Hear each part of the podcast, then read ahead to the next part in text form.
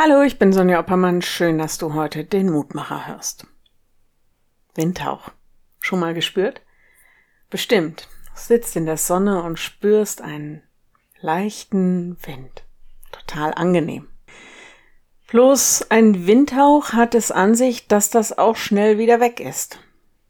Windhauch. Das ist im Buch Kohelet, dem Prediger, ein Ausdruck für das Flüchtige, das Vergängliche.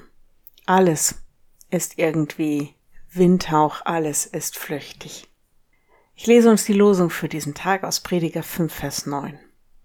Wer das Geld liebt, will mehr davon, und wer den Reichtum liebt, bekommt nie genug.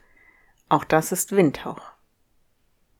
Das Ganze steht im Zusammenhang einer Menge Sprichwörter und Weisheiten zum Thema Geld und Reichtum.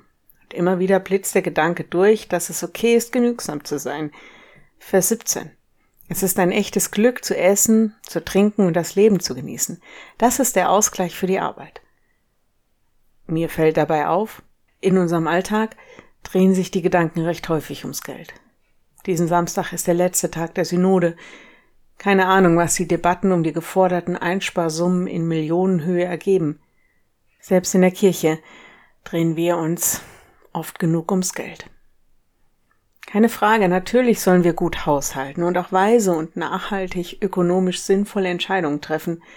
Und natürlich braucht es auch ein bisschen was, um gut zu leben oder einfach unsere Arbeit gut zu tun. Aber braucht es das, um glücklich zu sein? Ist es das, was unsere Kirchen und Gemeinden bestimmen sollen und was uns lenkt? Ihr könnt euch vorstellen, dass mir ein bisschen kurz gegriffen. Aber nun, wir werden sehen, was Bestand haben wird und was nur Windhauch ist. Wenn du magst, dann bete doch noch mit mir. Lieber Herr, richte unsere Augen auf das, was Bestand hat, und lass uns nicht den Windhauch nachjagen. Du weißt, wie schwierig für viele Gemeinden, für die Kirche, für viele Unternehmen, ja auch für viele Menschen ganz persönlich im Privaten, die ihre finanzielle Situation ist. Du hast eine Schatzkammer voller Möglichkeiten. Hilf uns das Vertrauen nicht zu verlieren, dass du uns das gibst, was wir brauchen. Erinnere uns daran, dass wir dich darum bitten und zeig uns, dass du uns das gibst. Du weißt, wie groß das Elend in der Welt ist. Bei all den Menschen, die so gut wie nichts haben, die kaum existieren können, egal ob sie in den reichen oder armen Ländern leben, lass uns barmherzig sein und teilen. Steh du selbst ihnen bei und gib ihnen, was sie täglich brauchen. So gib du uns unser täglich Brot, das, was wir zum Leben brauchen. Amen. Morgen ein neuer Mutmacher bis dahin.